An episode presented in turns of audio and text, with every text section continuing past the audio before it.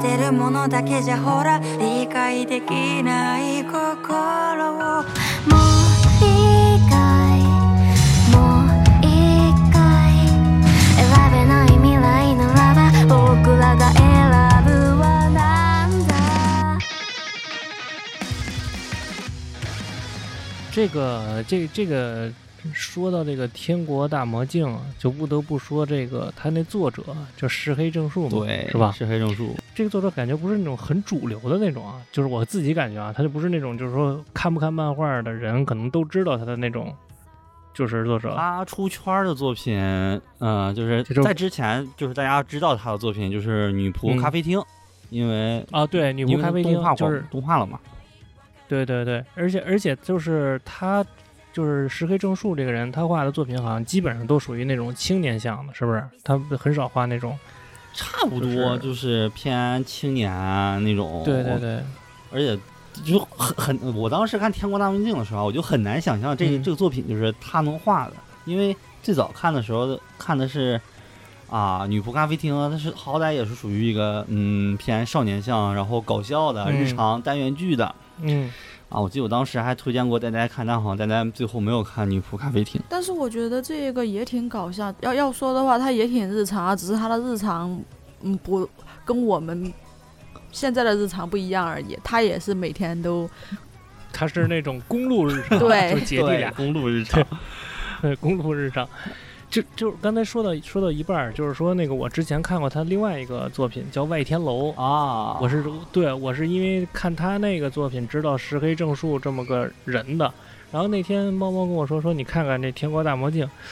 我一看我说我操这不是那个石黑正树吗？然后我就其实石黑正树给我的感觉确实是他是那种他的画风是那种比较青年向漫画的那种画风，就是包括那个。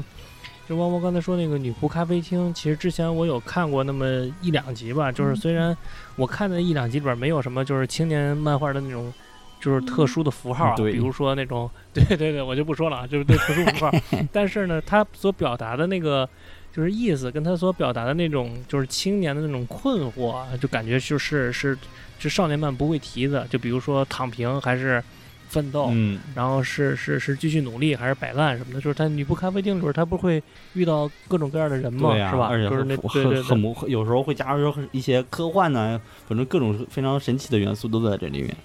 对，所以说石黑正树这个人作品还是挺挺有意思的，但是就是《天国大魔镜》给我的第一个感觉啊，嗯都不是在就都不说剧情什么乱七八糟都不说啊，就是看这个作品给我的第一个感觉是。就是我觉得他这个里边的画风有点像那个谁，你不觉得吗？有点像大有克洋的那个阿基拉，就那个人物的挺像挺像，很些是都是像阿基拉，是吧对都是白毛。对对对，而且而且都是那种就是人有点那个，对，有点对，有有点幼齿的那种，对吧？哎包子脸，对吧？是有点那个意思吧？反正给我的感觉是，就是我刚开始看《天国大魔镜》的时候，我就有点恍惚，我说这怎么那么像那个？就尤其是这些小孩儿，就是他们在就是那个。呃，我给你说一个片段吧，嗯就是那个，就是那个，那那那个呃有希，就是那个姐姐，啊就是她，她姐姐活着的时候，不是参加那种电动车大赛吗？赛车赛，你记得吧？对？然后他那漫画里边就是有那种，就是马路上那种公示牌儿，就写着什么大灾难马上就要来了，啊完了距离倒计时什么的，然后你就觉得那种公示牌儿特别像阿基拉的，那个，而且他们对对对开车那种对感觉也特别像阿基拉那帮对少年对对对开的感觉。对对对，开车那个感觉也特别像那就是少年们骑着那摩托车，就是到处在街上狂飙什么的，而且他们就是你看他们那个就是末世的那种感觉啊，就是他那个有希那弟弟。就是说管闲事儿嘛，嗯然后那几个人揍他，然后那个有就是那叫陆敏吧，陆敏就冲出来说说、呃我们的人托你们照顾了什么的，就他们打斗的那个感觉，就包括他们身上穿的那个衣服的那种褶皱质感，我觉得都特别像他们阿基拉里边那个人物的那个感觉。对，反正我我我个人感觉是这样我不知道你们对很像，就很明显就是有那种感觉，甚至怀疑他可能，它里面有很多致敬点啊、啊，不只是那个天国，呃不不只是阿基拉，能在里面能找到很多的一些就很奇特的一些致敬点，感觉它里面有很多，而且他喜欢玩那种隐藏嘛，对隐藏文字跟隐藏梗，还有隐藏的致敬，啊，反正挺有意思。啊，我我录录节目之前，我跟大家我俩还对这部作品嗯。又聊了一下，嗯我就先说一下你们各自就是你俩就各自喜欢这个作品的感觉吧，先从呆呆来。啊，我首先我想说，我我挺喜欢他的那个音乐的，觉得那个他的那个音乐好，是因为他那个音乐让你觉得他跟这个整部动漫的这个感觉特别契合吗？对啊，我觉得他就氛围很契合啊，尤其是结束结束那个，呃，加上加上啊、我不我不想说他们是两姐弟，他们有可能会发展成情侣，加上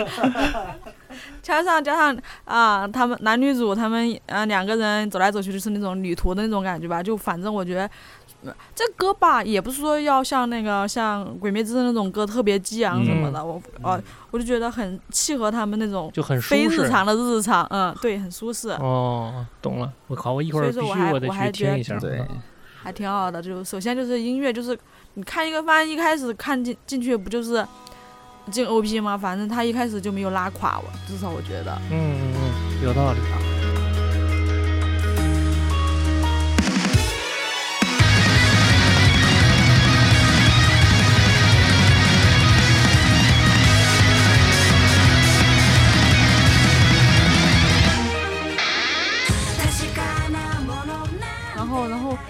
我特别喜欢的这一个这一部番的一点就是，它很多线索就是埋的很多坑，后面都可以有有迹可循，就是你能一一对应，能找到。就是虽然它是有点悬疑的，然后需要你动脑子，但是也不用你特别费脑子。啊对，嗯，就是不像其他作品，就是你特别隐晦，而且是埋的很深，然后你慢慢慢慢，它一点一点给你刨出来，然后你才感觉哦，原来是这样。我觉得他那个他这个度给我一种舒适感，就是上一部这种悬疑，然后还这种时间线错开的，就是那个永生之酒嘛，哦然后也会给我一种恰到好处好处的那种舒适感，就是勾勾着你，然后又没有勾着你又找不到，然后而且而且它还有一点就是，它没有一直就是没有明说，哎，嗯，所有读者就是他就直接就能理解了，没有动脑，没有没有特别动脑子，就已经按照这个剧情发展就是他给。圆的特别好，就是他每一个拴的扣，他自己给圆的都特别的完整啊，。对他也没说最后孩子对应的谁是谁，但是看着看着你也就明白了。关键是关键是我觉得他圆的还很自然，就有些他埋那种前后伏笔那种，他会有一点刻意，但是但是，嗯，这个他不是分那个天嗯国的那个、呃时间线和那个后期大大灾难发生的那个时间线嘛？它只是两边两边镜头切换这么讲的话，有些东西。他他就不是非常刻意，他只是讲了两边的日常而已。你爱怎么对应怎么对应，你爱啊怎么找怎么找。是，嗯，啊那星辰呢？对这部作品喜欢的感觉？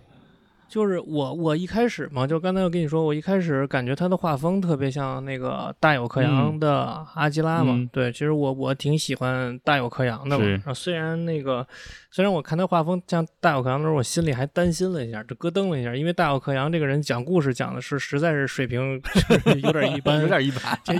对有点一般，说实话，真的就是那个除了就尤其是大有克洋他讲那个比较长的故事啊，你看他那个有那个短篇三部曲嘛，其实我觉得还行。还行然后对稍微这故事稍微一长，我觉得这大有克洋就开始给你讲不好，讲不清楚了，你知道吗？阿基然拉当时我还是极限了。对对对，当时我还觉得有点隐隐的担心，但是我后来就是不断的看这个漫画嘛，然后看到就是现在更新到五十五话嘛就是我看对我看到其实就是看到那个呃姐姐带着她的那个就是弟弟嘛，嗯，对对对对对，然后他们两姐弟在那个公路旅行的这一段，嗯哎，我就觉得这个故事讲的还是有点意思，而且就是你明显感觉到它是分的，就刚才呆呆说的分的两条线嘛，一个是天国线，一个是那个公路冒险的线，对吧？然后呢，他们的公路冒险的线，实际上他们的终点就是为了找到呃天国线的那个那个地方嘛。然后我就觉得这个叙事，他用这种叙事方法，其实就是本身是一种比较有门槛儿的叙事方式、嗯啊。然后，因为你用一个线性的表达方式，肯定是要比这个容易，对吧？嗯然后你用这种穿插的表达方式，肯定就是在一个有一个门槛儿，所以当时你还是会有那种隐隐的担心，就是，但是后来你就发现他们就在就是这个就是这两姐弟在这个寻找的过程中，就是铺了，就刚才猫说了，铺了很多暗线嘛，就是说这个是是叫质子吧，就这个，就就是食人鬼，质子、食人鬼都行。对就说这个食人鬼到底是怎么回事儿？完了是吧？嗯就是有的人说，有有的人说说你们别杀这质子啊，这质子是我的儿子，是吧？啊，对，对对对，有人说这是他的儿子，对老板娘。然后呢，就是有的人呢，就是说这是这是这是食人鬼、嗯或者怎么着的，对吧？然后通过他们不断的去击杀这个质子，然后呃，以至于他们碰到很多人嘛，就是比如说那个就是出卖肉体的那个，就是将来想成为旅店大亨的那个那个，嗯，对对对，旅店大亨的那个姑娘。然后那个是叫清清流还叫什么来着？那那个弟弟叫。完了啊真流，真流是吧？嗯真流对，然后真流就发现这个姑娘其实她是有那个核嘛，就跟那个质子一样，发现，对对对，然后我这个到其实一开始我也有点朦朦胧胧的，没太看清楚它里边埋的这些，就是它圆的这些东西，你知道吗？嗯直到他遇到这个，就是说这这姑娘，就是说未来想成为酒店大亨的这姑娘，然后真流一下发现她里边身体里边有核儿，哎，哎，我一下对我一下就给我点透了，你知道吗？我就是哦，这是人变他想表，对我一下我就哎恍然大悟，就明白了好多事儿。完了，包括后面就是那个他那个姐姐，就是一直拿着一张照片嘛，一个是陆敏，一个是那个医生，啊是吧？然后他们也也有一条线，就是在一直在找这两个人嘛。然后慢慢的，我就觉得，哎，这个故事讲的还是就是，包括我看第二遍的时候，我就觉得，操，这个故事讲的真的挺挺完整的。嗯因为因为猫也知道，就是其实我平时就是会更喜欢看那种青年漫画多一点儿。嗯，对，你知道我说的是什么意思？我说的其实就是让我比较难受的，其实往往不是那个，就是他们的公路片对发生这些事儿，就是哪怕是哪怕是那个，就是那个呃就是那个医生，嗯是吧？就那个独独眼医生的那部分，其实我觉得那个呃，确实有一心里有一些起了一些波澜了。嗯但是让我最难受的都不是，还不是公路这部分，让我最难受的反而是就是他们之前是小孩儿在天国的那一部分，嗯就是很多的时刻都让我觉得就有点不忍再往下看这个漫画了，就是有点难受。就是有，甚至我第一次第一遍看这漫画的时候，好多时候在天国篇我都是就是加快速度去去看的你就觉得就是 很诡异，他们在这里面关着是吗？就是又诡异，又让你觉得难以接受，然后又很很不舒服。因为就是你在看的时候，你朦朦胧胧的大概知道啊，是这个幼儿园园长这老太太其实想就是转生嘛，就是接就是大概意思就是想转生，嗯然后呃想把这些孩子作为一种培养，就是。就是那种像培养怪兽一样，就是培培养皿似的，就是给他们在一个真空的环境里培养起来，嗯完了，你也不知道他们未来的命运是什么，就包括那个那个石熊，石雄生下来的那个小孩儿，嗯然后那个就有一个老师，他良心发现，他给那个小孩儿做了一个记号嘛，就是跟那个是做给区分开了。嗯就很多时候你在天国里边发生的这些事儿，反而让你觉得就更难受，就让我觉得这也有点讽刺，就是因为你从字面意义上来说，天国是一个对吧，嗯，就是更完美的地方，然后他们，对对对，而他们在外面去，呃，进行这种公路的旅行，然后时不时还碰见怪吃人的怪兽啊，就各种各样的，就是这种在就是礼崩乐坏的时代下的这种形形各色的人等，你反而在字面跟传统意义上，你觉得那个是一个更危险的境地。但是你在看这个作品的时候，你觉得他妈那个天国里边其实是，那才是他妈的人间炼狱。反正给我的感觉是这样。然后后来我看第二遍的时候，可能就是放慢速度去看什么的，然后突然也也是突然之间就跟那个呆呆说的是，这所有的那个里边的人物跟外面的人物的扣，然后他们是怎么进行一个循环的，怎么把这故事圆上的，才才才看明白。啊，看明白的时候又又会有另一种 对，不一样样的，不一样的，对对对，我我一开始看就是你说感觉啊，看天国的时候那种心理感受吧，也有。当时觉得是嗯外面是已经毁灭了，当时我认为嗯最早看的时候，我以为是同一时间线嘛，早期的时候。啊，对，我就觉得啊，外面已经那样了，他们关在这里面过，然后特别诡异，感觉有点悲悲伤。然后当慢慢慢慢大概到二十多二十漫画二十多话的时候，啊，然后开始慢慢了解到一些情况的时候，就发现好像前面的那些质子跟这里面人对应的时候，发觉时间线是不一样的。嗯然后这个时候就又有一种悲伤感出现了，因为我已经看到了几个，已经对应了几个，嗯，质子是里面哪几个孩子，我已经知道，我已经知道了水里那个是九九，啊，啊当时我就又有另一种悲伤的感觉，就是这帮孩子之后都会变成怪物的一种感觉。我一开始也是跟八卦一样，是认为他们可能是同一个时间线，然后没哦、看前面几集的时候认为是同一个时间线，然后是他们他们在一个快乐的国度过着，然后那边在外面打怪的哎哎过着，然后后也是后面才反应过来它是两个不同的那个时间嘛。但是吧，我就算反应过来和那个最后一一对应了哪些变成哪些哪些质子了之后，我也没有觉得他们在天那个学员的呃时光是悲伤的，我觉得那是他们那是他们快乐的时光。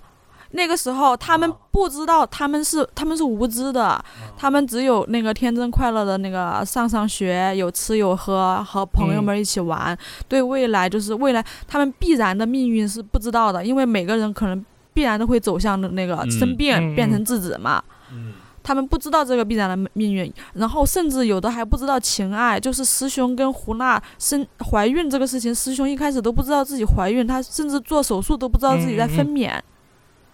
他们是既懵懂又无知又天真的在那一个非常、呃、舒适的环境在生活，他们我我觉得。我觉我我觉我觉得悲观的地方是从那个政府去攻击嗯学员，然后把他们放出来，然后让他们见见到了外面更多姿多彩、更广阔的那个天地，理解了更多情感，比如呃爱情，或者他们一开始可能只知道友情嘛，理解了更多那个就是更社会化之后，哦、更理解生命的一些意义之后，然后再面对他们必走的那个宿命，我觉得那才是最后最后悲哀的时刻。哦，你看你我认为我的我认为的悲哀是这个，这最最终那个那个成熟了，然后没办法相知相守。就比如那个，呃，就是那一对儿，就是嗯，九九九九不是跟另外一个很好动、很厉害的男生在一起了吗？他跟他跟呃就是四四那个政府攻攻击学院九九和那个长头发男生和白和美美姬他们四个人不是逃出来，然后被那个被秘密送走了，送到社会去了嘛？对，然后他们他们两个他们两个成为了情侣，然后哦那个那个那个男生不是后来挑战那个爆炸头女生被那个双性人被杀、嗯被砍头了嘛？你不觉得？悲伤的就是那个，他们前期其实是很快乐的，儿童时期是很快乐，成年之后明明两个人，嗯、成为了那个夫妻，然后孕育了一个孩子，对那孩子不就是那个老板娘吗？就是那酒店大亨吗？就是。就是，但是他要面对那个既定的宿命，就是要变成质子，变成质子怪。然后那嗯呃，那个男生不是还为了，就是为了保护他变成质子怪的妻子，才跟那个谁决决斗，然后才死的。就是他还要面临这些选择，就是没办法，他已经来到了正常的人类社会，啊、工作、上学什么的，哦，可能可能没有工作，反正我这个已经不了解了。但是他不是有有去上学嘛，有安排新的身份去上学，他融入了人类社会，但是他没办法像普通人那样迎来一个非常相夫教子、一个和平的那个未来。然后那个还有还有一个让我觉得特难受的是，就是刚才那个咱们聊到那个就是石雄她怀孕的这个事儿，就是你看他们在那个就是刚才呆呆也说嘛，他们在那个真空的环境里边儿，他们不知道就是男生跟女生发生的这种感情的联系是什么，嗯对吧？然后以至于最后师兄都生孩子了，他甚至都不知道这个 是是分娩什么的。对我也觉得这种就也那个时候也让我觉得挺挺难过的。哎，你们还记得有一段就是，就对，英跟另一个那个女生我忘了叫什么，不是九九，咱忘了忘了那个女生叫什么，就是他俩，他俩当时不是说他俩要离开了，为什么要离开呢？就是他俩要结婚了。啊，对，是，但因为但因为他们其实对结婚这个没什么概念，他们就是还是靠一个本能，同时模仿别人，了解到一点就是什么是结婚，在嗯，朋友的见证下啊，我们两个接吻了，我们就算结婚了。当时看到这一段的时候，我觉得还挺浪漫，对，挺幸福，挺浪漫的。对，挺有挺有他妈高中生的感觉的，就是原来我们上高中的时候还有人这么干，在一个真的，在一个那个废旧的一个那个不用的一个破的那个就是礼堂里边儿，然后大中午的把我们把我们班跟其他班的跟他比关系比较好的同学都叫去，完了还发糖，完了拿一破喇叭放那个就是婚礼进行曲，然后我们结婚的时候特他妈傻，现在想想，但是确实是就很很很很很单纯、纯纯真的那那那个年龄才会干出这种事儿。对他们，他们两个就是他们之间的关系，就是很明确，我喜欢对方那种情感就是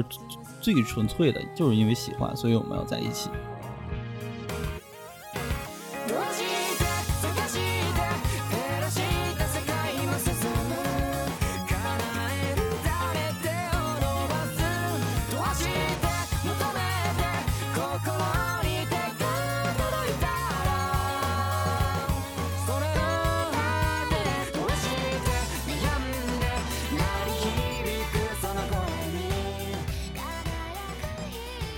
而且他描写他的时间线不是错开了吗？当时间线就是所有经历对上了之后的话，就感觉就特别神奇。首先是就是老太太，还是以老太太举例，老太太一开始在天国的时候是那个德行，然后到后来知道她她自己的大脑跟另一个女孩儿，他俩就是就就已经跑另一个女孩身体里了嘛。啊，他之后接接下来做的事情，你就感觉我操，太搞笑了！什么跟自己之前的机器人打体呀、对体摆出姿势，什么我已经赢了啊，然后慢慢成长，就觉得他好像有一个秘密计划。当再往后发现这个女孩是谁呢？是一开始开篇的时候，把那个斩子光线枪交给斩子的那个，对，我操，原来还可以这么写！一开始死对，的所以所以所以就是说，反正这期咱们就是涉嫌严重剧透啊，所以那个真流就是石雄的孩子嘛，对吧？但是不，现在也不确定他是真的那个还是克隆的那一个。对他有隐线就是疑点是这个，你能揭晓一些答案，但他同时还有一些隐线。还有好多啊，还有有好多都没有揭晓。就比如，比如那个陆敏看见看见展子，为什么会流露出那么一脸惊恐？你知道为什么会惊恐吗？你要看动画，你能理解。他为什么呀？这里面是动画十三集有一个原创部分，但其实这个原创部分，很多人我跟很多人聊过的时候，发现可能是作者是把有意向把这个想法透露的给了动画制作组，让动画制作画进去。然后也不是说，也不是说他们动画制作瞎画的，是作者也也埋的是吗？这个是什么？它属于一个原创剧情，就是大概是最后一集十三集，就是牛头人 NTR 那剧情，哦、不是不是，这个原创剧情是这样，就是呃啊，我应该怎么说？就是在最最后十三集的时候，有一有一个片段，就是展就是展子，就是说姐姐吧，原先的姐姐。啊，弟弟当时看到姐姐的时候，后面有人是就是听到枪声，就是射了他那个姐姐的头。这个不用现不用那十三集，就是最后最后交代，前面就已经交代了呀。前面那个展子他他那个不不是弟弟弟弟手术醒来的时候，然后就已经交代了他姐姐的脑部也被也被损坏了，所以说索性就被那个做了那个对，但漫画没有明确说出是谁枪打出来的。啊。你的意思是，他其实是那个是陆敏，开的枪这一部分是动画原创，已经透露出是陆敏开的枪，哦，所以才会出现陆敏看到了一脸惊恐一？脸惊恐。对，这一块儿是动画原创的一个一小段儿。那他心里挺强大呀，他他他他都不觉得是鬼来报仇了。对，这这一段真的就是动画原创。所以说，所以说哦大家可能这应该是能知道这一段，但是星辰绝对不知道，看漫画所以不知道。哦，所以那个当时漫画说那个呃，你跟你姐姐被送来的时候，两个人都已经奄奄一息了。哦，是这个意思。我还说呢，这段儿怎么看的有点不太懂，因为我记得他当时姐姐是好完好的是吗？对对对，姐我因为我一直都说我这事儿那么怪，就是他姐姐把他弟弟给从那个质子嘴里拔出来的时候，弟弟当然是已经奄奄一息了，没有四肢了嘛，就成为一个跟他们人质似的。然后，但是姐姐没有受伤啊，我当时还想呢，怎么会送到那儿的时候奄奄一息了？我一直都还没明白这个。哦你，就算解答了我陆敏为什么一脸惊恐，这个又引出来下一个，他为什么好端端的要要一枪爆了他姐姐的头呢？他姐姐死不死对他也没有影响啊，他有病啊！对，这个可能后面可能会有别的剧情来补充，我觉得大概率是因爱生恨，所以他后面就是 会有那 NTR 那个剧情嘛。嗯，对，这个 NTR 对，然后一条 NTR 这个稍微提一下，就是 B 站把这段给斩了，B 站都没有影哦，B 哦，你说漫画漫斩了，对，对，给漫画阉割了。把这一段整整整阉割了，大概是我记得好像应该是四页吧。对，然后同时还阉了阉割了一段，就是那个爆炸头，就你说那个狮子头，那女孩跟鹰他俩决斗的时候，决斗砍头那个漫啊是吗？B 站漫画到那段就是狮子头女孩给给鹰一个肘击，然后下一页就是他俩都倒在地上，鹰的脖子已经被砍了，直接把那一段也给其实我真觉得这部漫画没什么好阉割的地方，无论是 NTR 还是斩头，我觉得已经非常温和了。啊，是确确实是他要是跟那个传统意义上讲，那个那天我跟猫还聊这事儿，我说这个年龄越来越大了，就有点儿看不懂这个青年漫了。就是现在想想，就是他这漫画确实是因为他是那个，就是咱说到这儿稍微扯远点儿，他是那个讲谈社出的是吧？嗯、对，他是对，他是讲谈社出的。你你想那个讲谈社出的漫画，都是那种就是多少得沾点儿这个血腥暴力什么的，跟那个呃色情，因为他是比较偏青年向的了，就是他出的一些漫画什么的，对，你像他连载的期刊是月刊 Afternoon，是对他本身就是青年向周刊吧，他他那个就是给人的感觉好像应该就是对，火的几个像什么西德尼亚的骑士动画化了，啊，对对对对，西德尼亚，对，你看那个，那那确实是呆呆说的，就是他如果你要把这个《天国大魔镜》放在青年漫画里边，那他妈的算是温和的，是实话实说，确实是。嗯，对，但虽然这里面还有更温和的，这个这个月刊里面有一个特别温和的叫《跃动青春》，因为它是合理的。这个这个之前啊，就是他阉割的这段，我还特地就是找那个网上的资源去补了一下他阉割的这段也，没什。么，其实说实话，确实是就是比较温和嗯，啊，就是表现形式也挺温和。我觉得已经对读者来说，这已经是一个很虐的情节，但是他表现方式已经非常考虑读者的心脏了。是的，是的。然后把我当时对对对当时不是就会在小红书刷一刷嘛，然后，嗯、就出现了大家就当时那不就是最后那些就然后就讨论最后这这这这这一集的剧情嘛，然后就很多、嗯嗯呃对这一个这一段非常不能忍受，就是就是感觉有因为看了最后这一集就整体推翻了啊，我为什么会 就是整体推翻一下了，就是就有那么重要吗？这他这他这一小段对于剧情来说真的没有，他可能对女主来说是一个非常重要的转折点。嗯，就我觉得，就我觉得他画这一段肯定是为了他后面的剧情需要铺垫的。他没有任何一个废的剧情，他对对，嗯他肯定不能说平白无故就就这么出来这个东西。而且我觉得就是那个刚才咱们说的，之前我也上 B 站看过，就好多就是接受不了这段剧情给打一分的什么的。操！我说这这有什么好？接受不了？对对，就是很多人就很接受不了，这有什么好接受不了？我也其实有点不太能理解。我也不太能理解。呃，也有可能是因为 B 站的用户还是太，就是年龄年龄段可能我我是这么理解啊，就是年龄段还是太小，然后他们更不是，他们不会是把这个当恋爱番看的吧？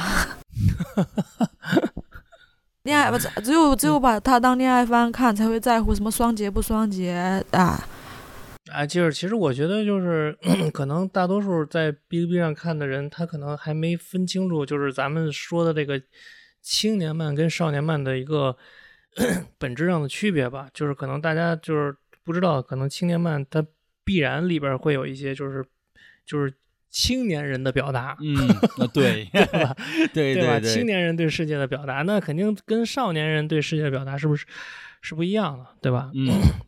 对，就只能是这样。说。对，而且我我怀疑很多人看这部作品的时候就觉得，哇，一开始看前面，哇，末世哎，打怪物嗯哎，就应该狠一些，是吧？就残酷的，就是要不然就玩纯血腥那种，让我感感官刺激。但是看着看着这部作品，发现，嗯，好像我感觉这一部作品其实内核应该是追求一些更伦理或者说的东西，人性的是人性的东西。它表面上什么怪物什么的都是一些表达方式。他都没有那种跟怪物战斗的一些特别 感觉特别他夸张我的大场面。他们他们男女主跟怪物打打架的所有桥段，我一律视为搞笑桥段。你们两个说的那些搞笑，呃就是不是说他搞笑的点吗？我全我我搞笑的点点全在这些地方。打怪的时候一别的什么出出点问题，然后再去解决。说那个那枪那太逗了，那枪挺胡逼的。巧虎说那我时灵时不灵，是时灵时不灵，就跟那个段誉那六脉神剑似的，时有时没有。然后然后他们两个还还挺还挺。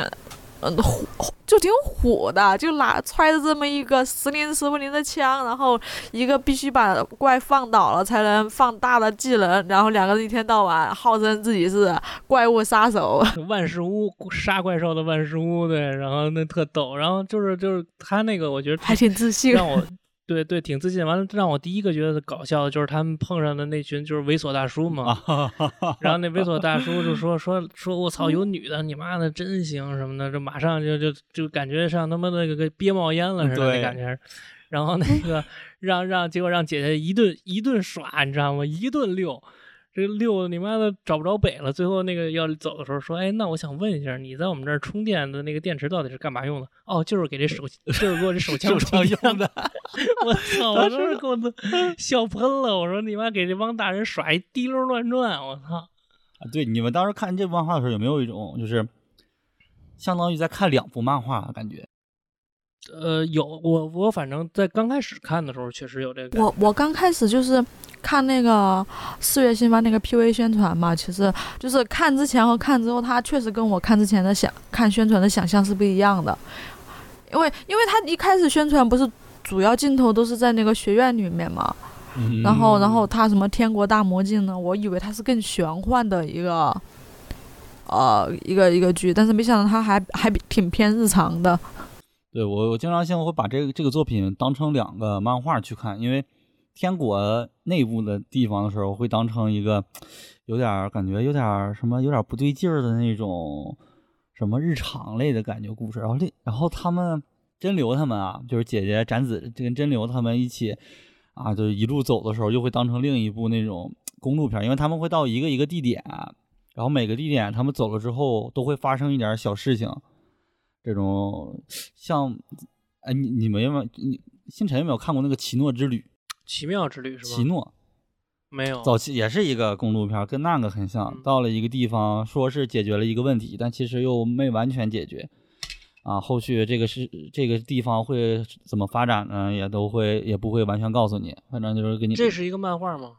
奇诺之旅有动画，然后但是它是个小说，哦嗯。哦，感觉这两个人就是更像是到一个地方歇一下脚，然后就走嗯了，观察了一下这个地方是什么样，也没有有的时候会解决一下问题。他们解决问题可能也是杀了质子，但是这个人际关系啊，或你们之后干什么呀，我们都不会去管，然后就撒手就走了。这种公公路片的美感，我还是挺喜欢的。你说的这个公路片的感觉吧，我确实我在看到第一次看到他们去就是各种翻箱倒柜的，就是各种屋里边找东西，完了之后说那个说吃罐头，完了发现那罐头他妈坏了什么的，就是挺有那种感觉。而且他给我的第一感觉，我不知道你们有没有，反正给我第一感觉让我觉得特别像那个美国末日。啊，对，就是乔尔带着那个，对吧？这乔尔带着那小女孩儿，然后呢，就是在各个大楼里边儿穿梭去找，对，找嗯补给品，然后之后找地儿睡觉、休息什么的，啊、也是同样的末世环境什么的，就是经常会让我有这种感觉吧，啊。呃，我想说一什么呢？就是说他那个呃，就是换也叫换头术，完了也叫那个移植术吧，就是就是你比如说啊，比如说那个老太太那个，对吧？嗯然后还有一个呢，就是这个姐姐这个，就是弟弟他那个没有四肢了嘛，然后要让弟弟活下去，那只能把弟弟的大脑装到这个姐姐的身体里，对吧？我们其嗯实都知道。然后在看到这个的时候，我突然想起一个电影儿，这个电影儿的名字叫《逃出绝命镇》，然后呢，就跟这个设定几乎是一模一样的。白人是就是身体得病了之后啊，或者说就是有了一些问题了之后呢，他希望能得到黑人的身体，但是呢，大脑、智慧以及还是经验白人的，对，还是白人的。那么怎么办呢？就说白人有一个人就是外科医生啊，还是科学家什么的，他就发明了一种手术，就是把这个黑人的脑袋切开，完了把白人的头大脑中的某一个部分植入到这黑人里边儿，嗯，但是这个黑人的意识还保留着，只不过呢，就是被某种催眠术给沉入到海底里边了。嗯，这个黑人呢，就好比是电影院里边的一个看客，啊，他在电影院里边能够看到这个荧幕上播放着他自己的人生，但是这个人生是由这个白人操控的嗯啊。就当时我看到这个漫画里边他姐姐的这个就这个部分的设定的时候，其实我一下就想到这个电影了。然后，当然，其实也有很多这种类似的电影，就之前很多这种类似的电影跟那个文艺作品什么的，也是有这种相类似、大同小异的这种设定吧。嗯但是这个作者他给融合的很好，只能说他给融合的嗯很好。嗯，哎都聊到这儿了，你们你们俩就没有人想到提起美美姬这个角色吗？我到后面看到就是啊，发现了美美姬就是那个女孩的时候，然后还对应了他之前开头说我好想出去，我好想出去，然后有一个长得像石熊的人把我带了出去，说救了我的那一段时候，当时就觉得啊，我有点稍微有点感，就那种感动、伤心的感觉，就感动加伤心加有一种。说不出来那种情感，就全都融合在一起。当时觉得这一段描写的太棒了，这个线儿铺的也不长，大概也就是从第一集到我了解到的是美美姬就是那个女孩的时候，应该是三十多话、四十话吧，嗯，这么一个节奏的时候，觉得哇，太棒了，这个描述描述，而且甚至觉得有一点儿浪漫，尤其是了解到那个叫什么宇作美啊，就是白白宇佐美，就是白，然后白碰自己也自杀了那一段，我当时觉得我操，白本来就从小就喜欢美美姬，他美美姬对就死了，他不可能活着的。对，就这个线儿融合在一起的时候，就因为我们看学院的时候已经知道了他们的关系、他们的情感，然后到后来发现原来我们一开始就看到了他们最后的结局，但是到中间我们才慢慢慢慢了解这一个过程在进行一个对接，我操，太神奇了！对你说这个，就让人联想到刚才呆呆说的，有一些谜团，我们目前还是在就是水中看月，还看不清楚嘛。就比如白为什么，还有那个那个是那个好战分子那个双性人嘛，为什么能一直保持那个人类的那个姿态？对对对对对，我就想说这个，为什么他们能就是一直能够保持完整、啊还有那个，还有那那个，就是最后，现在不是五十五话，不是有一个那个呃巫女一样的角色吗？嗯嗯，他对他应该他应该也是也是，然后他为什么也可以保持？对，哎，因为为什么就是他们那个院里边的其他孩子，就包括老太太，最后都是那种就是身上长那种对对，老太太也是长了，身上长那个，就是那黑斑似的那种，就是这种东西，对，而最后就不行了。而且他，而且会发现他们死后其实也是能变变成质子，就像就是。就是那个内核没有被那个破碎的话，死后也会继续变的。对，继续变。而且对对对，而且这个是我跟大家录节目的时候也谈到是一个猜测，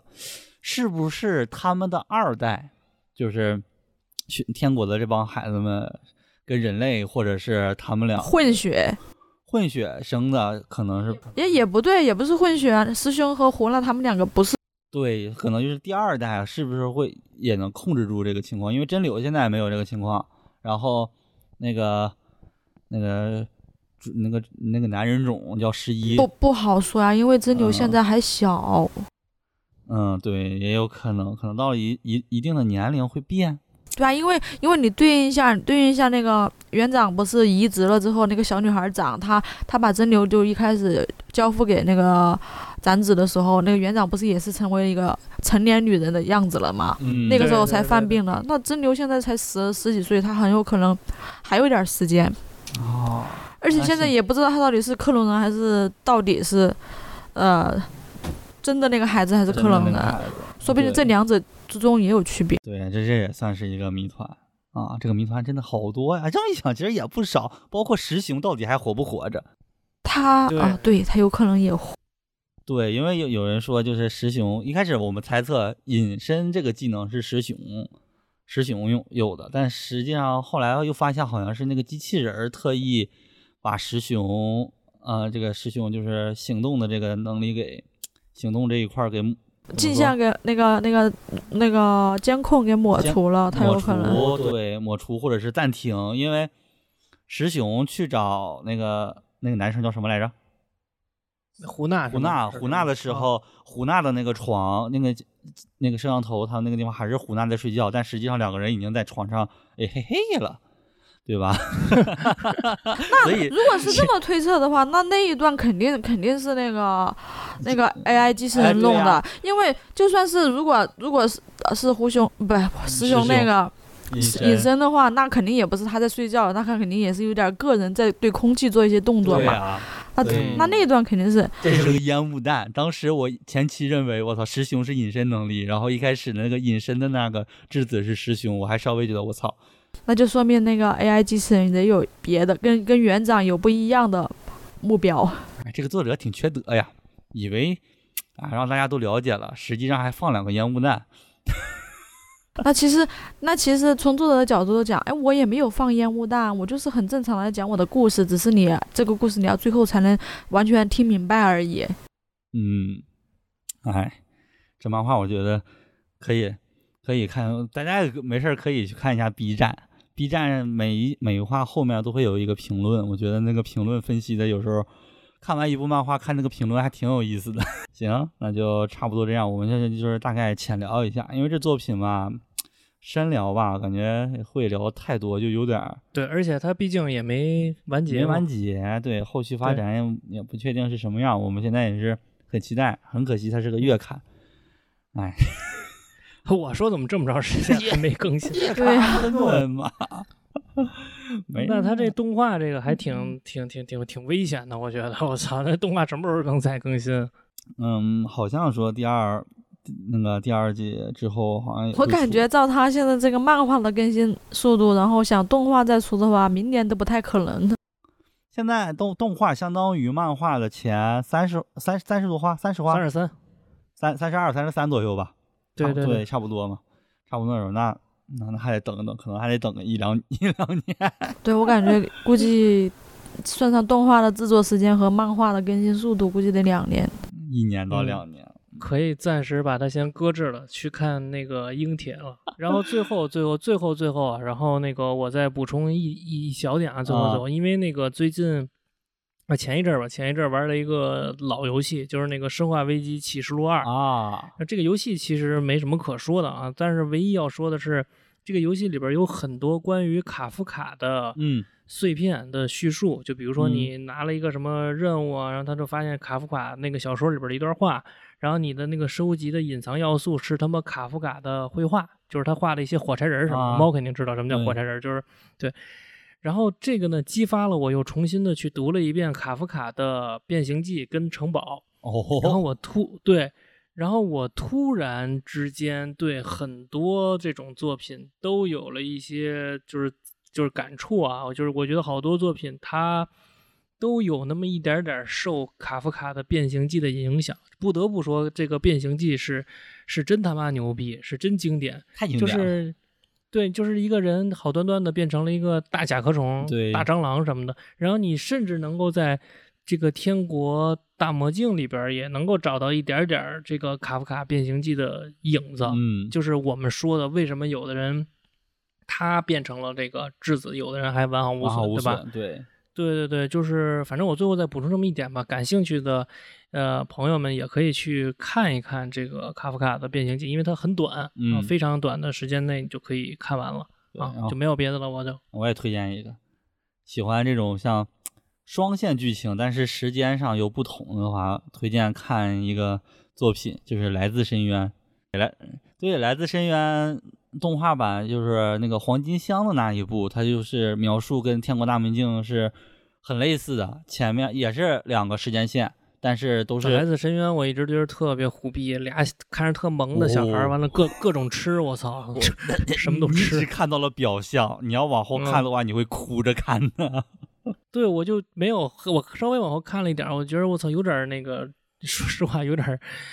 有点儿重口味，真的但。它其实也跟《天国大魔镜》有点类似，它也有点儿 公路片儿的感觉。啊，是是是，对他这个公路片儿比较重，对，只是这个动作片比较重口，但也也有点类似。所以说我我喜欢《天国大魔镜》的话，顺便推荐一下这个 喜欢《天国大魔镜》真的不一定能看得了来自深对渊，因为我《天国大魔镜 》其实还挺来自深渊，我是反正我是有点接受不能，我说实话，嗯，心灵脆弱的别看。我能接受。就是今天，今天你们两个聊好多地方，就说很感动，很很很，我就觉得，哎，我我三个人聊，为什么我是最铁石心肠的那一个呢？需要需要不同的答案，不同的答案录音必须需要不同的答案，就像估计很多人就我我说《天国大魔镜》很多比较比较搞笑的地方，很多人说啊，怎么都有人死了，你还在那在那儿乐？不是，就是哥，你刚刚说的那些伤感的地方，其实我都不觉得特别伤感。你因为自从我知道他们是不是一个时间线，是两个时间线，然后隐隐约约可以联系学学院的学生，可能是智子开始，我就我就把这一个整个故事。看作是一个内核，是一个悲伤的故事，这么看待的。所以说发生什么我都觉得很正常。啊，我可能是美美姬之后，我就开始觉得，嗯，啊，美美姬这段故事太感人了，我愿意称之为这部作品最精华的一段描写。那个这个线，我我愿意称之美美姬为主的主线。绝美爱情是吗？对，这个绝美的爱情太牛逼了。